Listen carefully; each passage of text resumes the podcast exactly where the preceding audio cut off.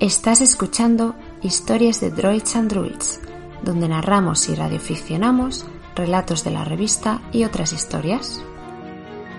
En este episodio os traemos la primera parte de La Daga de Dagron, la historia de Lady Caterina, escrito y narrado por Elena Torro. La figura del castillo se intuía tras la niebla que cubría la ciudadela desde bien entrada la mañana. El color del invierno se ceñía en las murallas, los caminos y las casas, y el frío sonrojaba la punta de la nariz de Lady Caterina. Su armadura, aún empañada, reflejaba la escasa luz invernal de aquel extraño amanecer. Esta se disolvía entre la bruma que la rodeaba, dibujando a su alrededor un halo que, aunque tenue, emanaba poder. Había vuelto a casa, a Raguel. Cruzó el zoco de cabo a rabo, donde los primeros mercaderes montaban entre tiritonas y estornudos sus respectivos puestos y que, con disimulo, dedicaban una discreta y a la vez temerosa mirada a la condotiera. Una mujer imponente, que antaño fue caballera de la Guardia de Palacio, que perdió todo lo que amaba una fatídica noche hacía ese día justo tres años. Tres largos y fríos años. Aquella noche colgó su capa y pidió disculpas antes de abandonar la orden de caballería y partir a otras tierras. Unas lenguas dicen que partió en busca de la princesa, otras que en busca de venganza. Todas estaban equivocadas, pues Lady Caterina no era ni una heroína ni una vengadora, sino una simple caballera a la que le dejó de importar el reino al que servía cuando la princesa desapareció. No valía la pena buscarla si la princesa no quería ser encontrada. Tampoco valía la pena vengarse, pues no había quien vengar. No conocían a la princesa, no más que ella. Y la princesa ya no era tal, si es que seguía con vida, que dadas las circunstancias era más que improbable.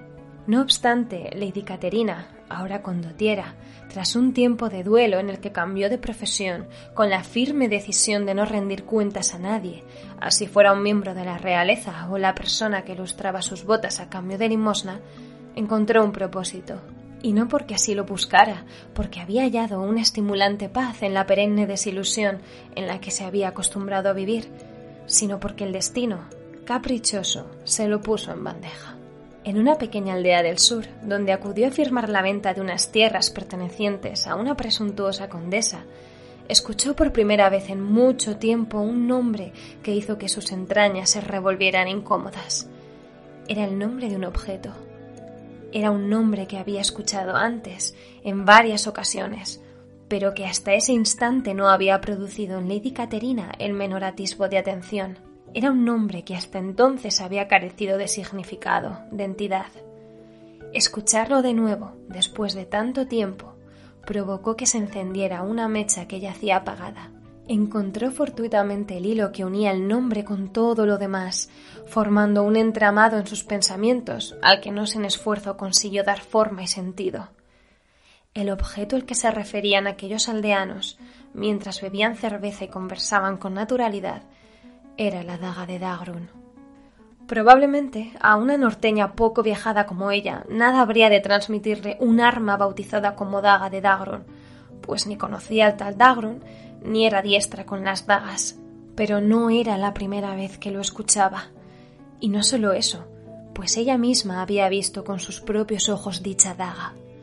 La noche que la princesa desapareció, desaparecieron a su vez muchas otras cosas en palacio. Arte, monedas y joyas, entre ellas el anillo de la reina. Y también desapareció la daga de Dagrun. Así pues, el palacio fue asaltado y nadie de la orden de caballería se dio cuenta hasta que fue demasiado tarde. Entraron por las mazmorras y sortearon a los guardias, cruzaron los corredores, rajando tapices y alfombras, desvalijando habitaciones. Asesinaron a una docena de caballeros que se interpusieron en su camino. Se llevaron la daga de Dagrun, que ocupaba un espacio sin demasiada importancia en la sala de armas, que también sabotearon. No le echaron en falta, no más que al resto de bienes sustraídos, y en el recuerdo de Lady Caterina quedó grabado cómo la reina consolaba al rey por la desaparición de la princesa y cómo el rey consolaba a la reina por la desaparición de la daga. No eran equiparables. El rey murió unos días después. Ese fue el recuerdo que cobró vida en la memoria de Lady Caterina, que terminando de un sorbo su brebaje, amenazó a los vivarachos y despreocupados aldeanos para que le contaran todo lo que sabían sobre la daga de Dagron. Después de ese primer contacto, emprendió una búsqueda para recabar información sobre aquella maldita arma que durante tanto tiempo pasó inadvertida.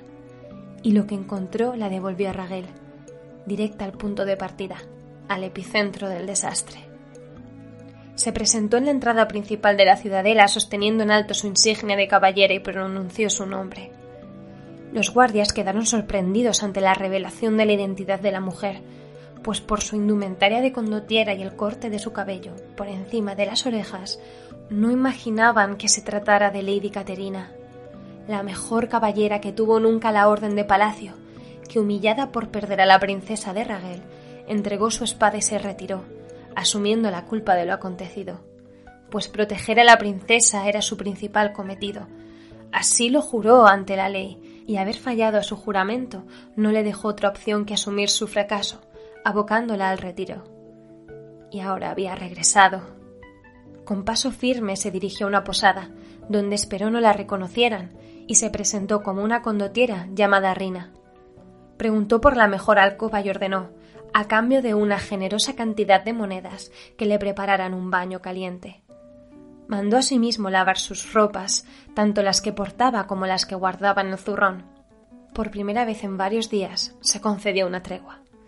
Había caminado durante toda la noche, a pesar de que la luna hiciera los senderos más peligrosos. Tan solo se enfrentó a dos ladrones de poca monta que, lejos de contraatacar, huyeron despavoridos. Un camino tranquilo, pese a que lo recorrió a pie, en solitario, pues había dejado su yegua en la aldea más cercana a Raguel, donde pernoctó dos días antes de continuar hacia los muros de la ciudadela. Su fiel compañera le habría entorpecido el viaje más que ayudarla. Le dolían los pies, tenía los huesos entumecidos del frío y se dejó vencer por el sueño entre los vapores que emanaban de la bañera. Más tarde, una vez en su alcoba, encendió la chimenea y sacó del zurrón un libro que había llevado consigo durante las últimas semanas. Era el único documento escrito que mencionaba la daga de Dagron, casi de pasada.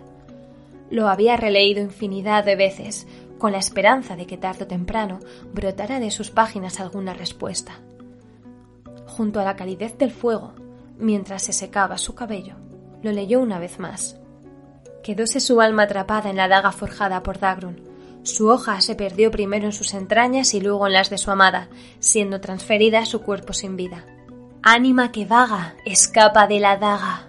El ojo brilló con un titileo verduzco al tiempo que se en su corazón, devolviéndola al mundo. Aquel libro que sujetaba solo era el cuento de unos desdichados amantes, un romance inventado, un drama que interpretar en los teatros. Lady Caterina contuvo el impulso de lanzarlo al fuego, de quemar sus páginas, de olvidarse de todo. Pero alguien llamado Dagrun forjó antaño una daga, que ahora alguien codiciaba, que rompió su vida y su amor en mil pedazos, y si algo necesitaba la condotiera para recomponerlos, era comprender. Miró por la ventana. El sol invernal se había alzado en el cielo durante su descanso. Era momento de continuar. Le llevaron a su habitación sus vestimentas, recién lavadas y oliendo a jabón. Decidió bajar a la taberna de la posada a deleitarse con un buen almuerzo. Se ajustó el coselete, el peto, la pechera y el espaldar, hechos a medida. Se enfundó las calzas, color granate como la sangre. Se ató las botas, hechas de cordobán, que se habían molestado en encerar mientras lavaban el resto de sus ropas. Por último, se cubrió con el elegante ferreruelo, que no servía únicamente como protección al frío, sino que además le confería cierta notoriedad llenó su estómago con una buena cantidad de salchichas de cerdo y queso curado, acompañado por un caldo caliente y un delicioso vino tinto. Le pareció el más delicioso de los manjares, después de haber pasado varios días a base de pan y ajo. Reposó la sobremesa mientras repasaba su pequeño y ajado libro, demorándose más de lo previsto. La sorprendió una joven que, por su melena pelirroja y su hábito color aceituna, reconoció era una clériga de la iglesia de Esquigal, de la diócesis de Raguel. Disculpe el atrevimiento de antemano, mi señora, pero espero a una amiga y no encuentro mesa libre. Su voz era sedosa, aunque agitada, y su mirada suave, aunque nerviosa. Siendo su mesa amplia, ¿le importaría que me sentara en aquella esquina si nos molestia? Lady Caterina se puso en pie, sin cambiar un ápice su serio semblante, pero cediendo amablemente la mesa a la joven clériga. No comprendía qué traía una clériga de Esquigal a una taberna, pues éstas no beben vino si no es bendecido, ni comen cerdo, ni tienen permitido cualquier tipo de relación amistosa fuera de la iglesia. No obstante, ya había perdido demasiado tiempo, por lo que decidió no dedicar ni un instante más a pensar en asuntos que la distraían de su principal cometido. Siéntese, yo ya me iba. Pagó a la posadera, se abrochó el ferreruelo y se dispuso a cruzar la puerta. Esta se abrió, dejando pasar momentáneamente el frío del exterior, y con él una figura encapuchada que no pasó desapercibida. Su mirada y la del recién llegado se encontraron, y un escalofrío recorrió el cuerpo de Lady Caterina al ver esos ojos amarillos. Solo las asesinas de Keres tenían esos ojos. Eran unos ojos rasgados y amenazantes, ocultos bajo una máscara tan oscura como la piel que cubría. La gran mayoría de los ciudadanos de Raguel reconocería unos ojos como aquellos, porque indicaban que se trataba de un miembro de la Orden de Keres, una hermandad de asesinas. Algunas leyendas contaban que el color amarillo se debía a que estaban poseídas por demonios, pero solo eran eso, leyendas. No había nada que temer de una asesina de Keres, siempre y cuando no fuera tu nombre el que estuviera en su lista. Había visto varias asesinas de Keres con anterioridad a lo largo de sus viajes, y antes de eso, una vez en Raguel, la noche del asalto al palacio. Se dio la vuelta y siguió con la mirada a la asesina, que para su asombro se sentó en la mesa que antes ocupaba, donde la esperaba la clériga. Todas sus alertas despertaron. Aquel encuentro carecía de sentido, y era cuanto menos sospechoso. Cerró la puerta y se quedó inmóvil, observándolas. La clériga sacó un pequeño libro que reconoció como el testamento de Esquigal y santiguó a la asesina. Leyó sus labios y reconoció el salmo del perdón. ¿Habría acudido verdaderamente a la taberna para liberarse de sus pecados? ¿Se trataba de una asesina redimida? ¿Por qué no confesaba entonces en el confesionario de la catedral? Se estaba distrayendo, y eso le sucedía con frecuencia. Daba igual si la asesina quería redimir sus pecados, y daba igual si se traía entre manos negocios turbios con la clériga. No era asunto suyo. Había regresado a Raguel para conocer la historia de la daga de Dagrun. Había vuelto a la raíz del problema para intentar comprender qué hacía en el castillo. Y allí era donde se dirigía, a donde debía haber partido hacía un buen rato. Salió de la posada, cerrando enérgicamente la puerta a sus espaldas y jurándose a sí misma no entretenerse por el camino. Anduvo entre las casas rumbo al castillo, con paso decidido, y cuando llegó a la entrada, la guardia le cerró el paso. ¿Ya os habéis olvidado de mí? Uno de los guardias la reconoció entonces. Abrió los ojos de par en par, soltó su espada y abrazó a Lady Caterina, que necesitó hacer un gran esfuerzo para contener las lágrimas. Yo también me alegro de verle, Sir Ian, consiguió pronunciar. No creíamos volver a verla jamás, mi lady. El muchacho miró a la que fue su compañera, prestando atención a sus ropas. Condotiera, ¿no es así? ¿Qué motivo le trae de vuelta a Raquel? Asuntos que no puedo compartir de momento, me temo. He venido a hablar con la reina. Los caballeros se miraron los unos a los otros, cabizbajos. Lady Caterina les preguntó qué sucedía, y le contaron que la reina había caído enferma unos meses atrás, no por ninguna circunstancia física en particular, sino de pena. La mujer esperó mientras irían entraba en el castillo, diciendo que intentaría solicitar una audiencia con la reina, pero que no podía prometer nada.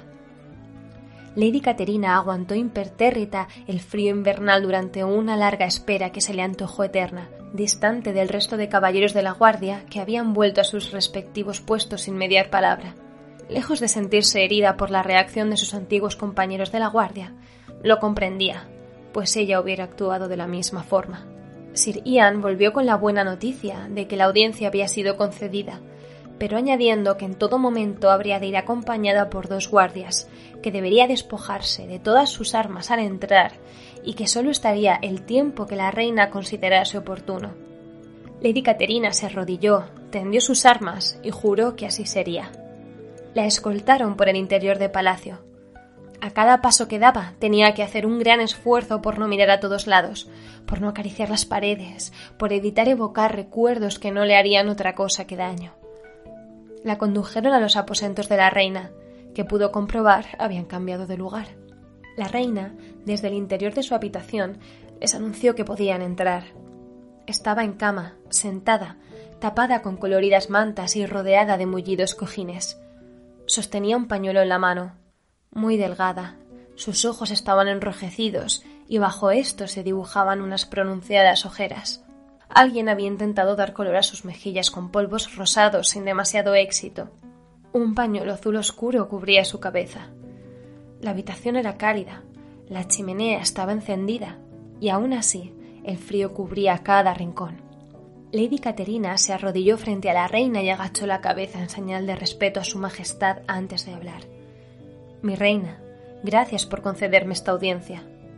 Ya no soy tu reina, Caterina, no desde que te fuiste para convertirte, por lo que parece, en mercenaria.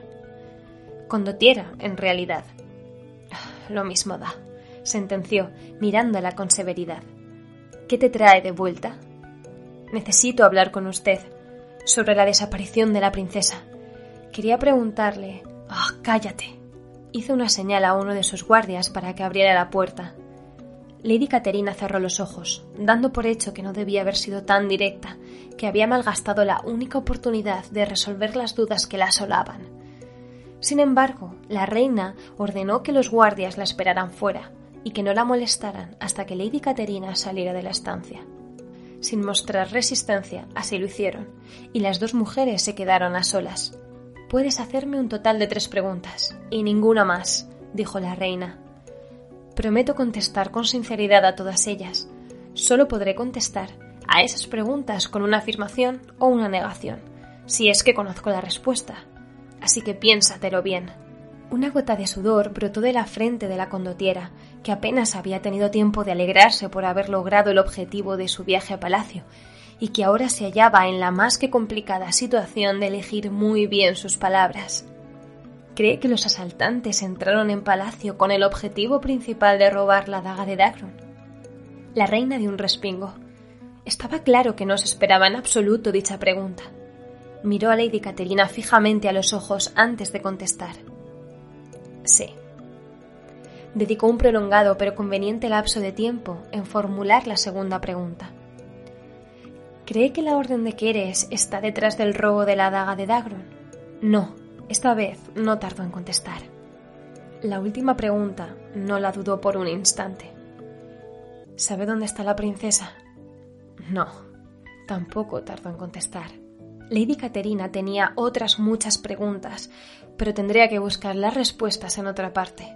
La información que había obtenido, no obstante, era de increíble valor, pues de los mismos labios de la reina había descubierto que, tal y como imaginaba, el motivo del asalto era concreto, y que la daga de Dagrun estaba detrás de todo.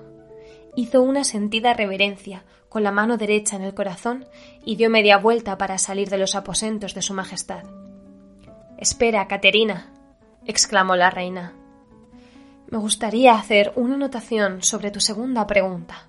No, no creo que las queresianas estén detrás de la daga de Dagron. Las asesinas de Keres no actúan por una motivación propia, solo hacen su trabajo. Alguien las contrató para entrar aquí y robar la daga. Pero no tengo la menor idea de quién, ni para qué querían el arma. Ojalá esa maldita arma nunca hubiera entrado en este castillo, suspiró profundamente. Ya puedes marcharte, Lady Caterina. No estoy en mi mejor momento, como has podido comprobar, pero me ha alegrado tu visita. Espero encuentres más respuestas de las que yo he estado dispuesta a obtener durante estos años. Gracias, mi reina. La reina llamó a los guardias que acompañaron a Lady Caterina a la salida del castillo. La condotiera anduvo por las calles de la ciudadela, con la respiración entrecortada. Comenzó a faltarle el aire. Se arrodilló en un rincón y rompió a llorar. Dejó manar todas las lágrimas que contenía. Se permitió volver a pensar en ella, en recordar el amor que sentía por la princesa, que los muros del castillo la habían obligado a recordar. La princesa fue su amante durante mucho tiempo, un amor que no duraría para siempre, pues no era la sangre de Lady Caterina noble, mas nada les impedía disfrutarlo mientras así pudieran. Lady Caterina conocía a la princesa y sería capaz de jurar, a cambio de su propia vida, que ésta desconocía el poder o la maldición de la daga de Dagron.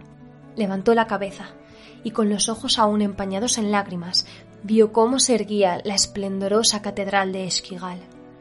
Un breve pero intenso pensamiento cayó de pronto con la fuerza de un trueno. Una idea, un hilo del que tirar.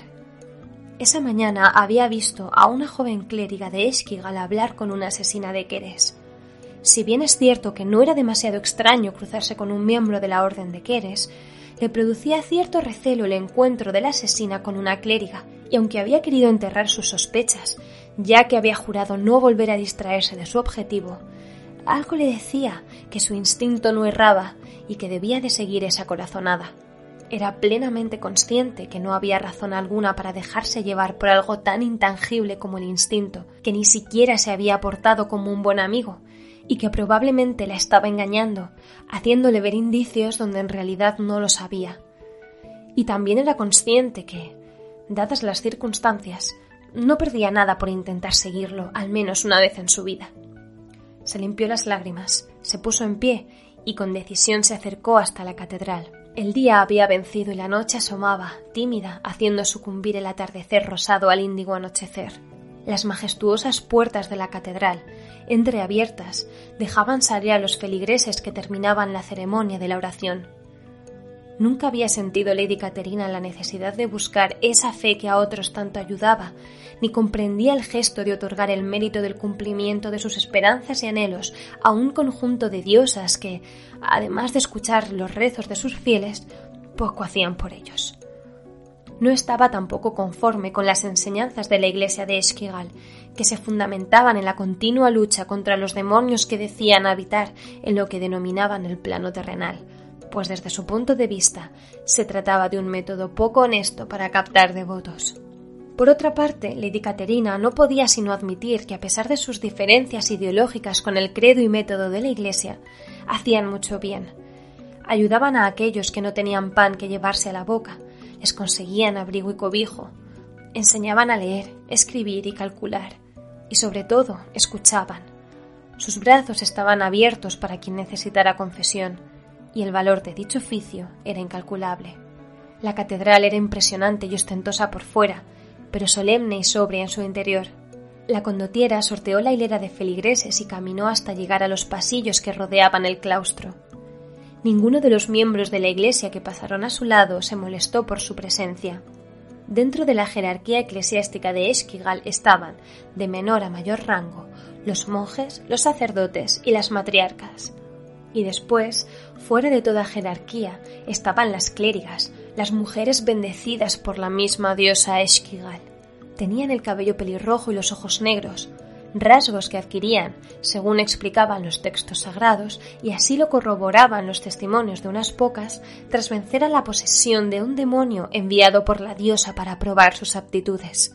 Al enfrentarse a un demonio y salir victoriosas, renacían purificadas y convertidas en vírgenes cuya misión consistía en asegurar que el bien prevalecía sobre el mal.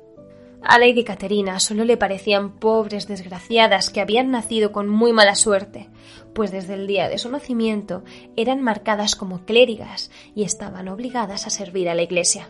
Pero no era ella quien para juzgar. Se disponía a entrar en una de las capillas laterales cuando distinguió, bajo lo que parecía ser el hábito de un monje, unas botas que le llamaron la atención, pues no se parecían al estilo de calzado, sencillo y austero, del resto de monjes. La figura bajo el hábito era menuda y ágil, se movía con destreza y gracia. Decidió seguir los pasos de aquel sospechoso intruso, cuidando de no llamar la atención, hasta que lo perdió de vista cuando dobló una esquina. Esa ruta, dedujo, debía conducir a la sacristía. Echó un vistazo a su alrededor y como no vio a nadie, decidió aprovechar la ocasión y continuar con su improvisada persecución.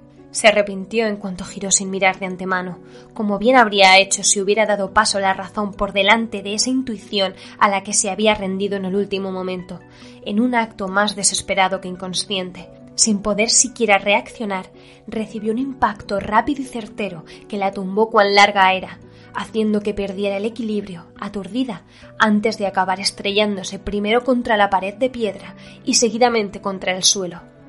Pared y suelo que pasaron a formar parte de un torbellino en el que su cabeza era el epicentro y que durante los segundos previos a la pérdida del conocimiento dejó entrar en su campo de visión unos amenazadores ojos teñidos en ámbar.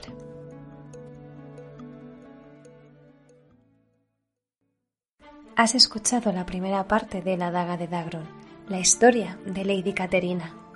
Y para escuchar más historias, síguenos en arroba droidsandruids, en Twitter, Instagram y en druidsandruids.com.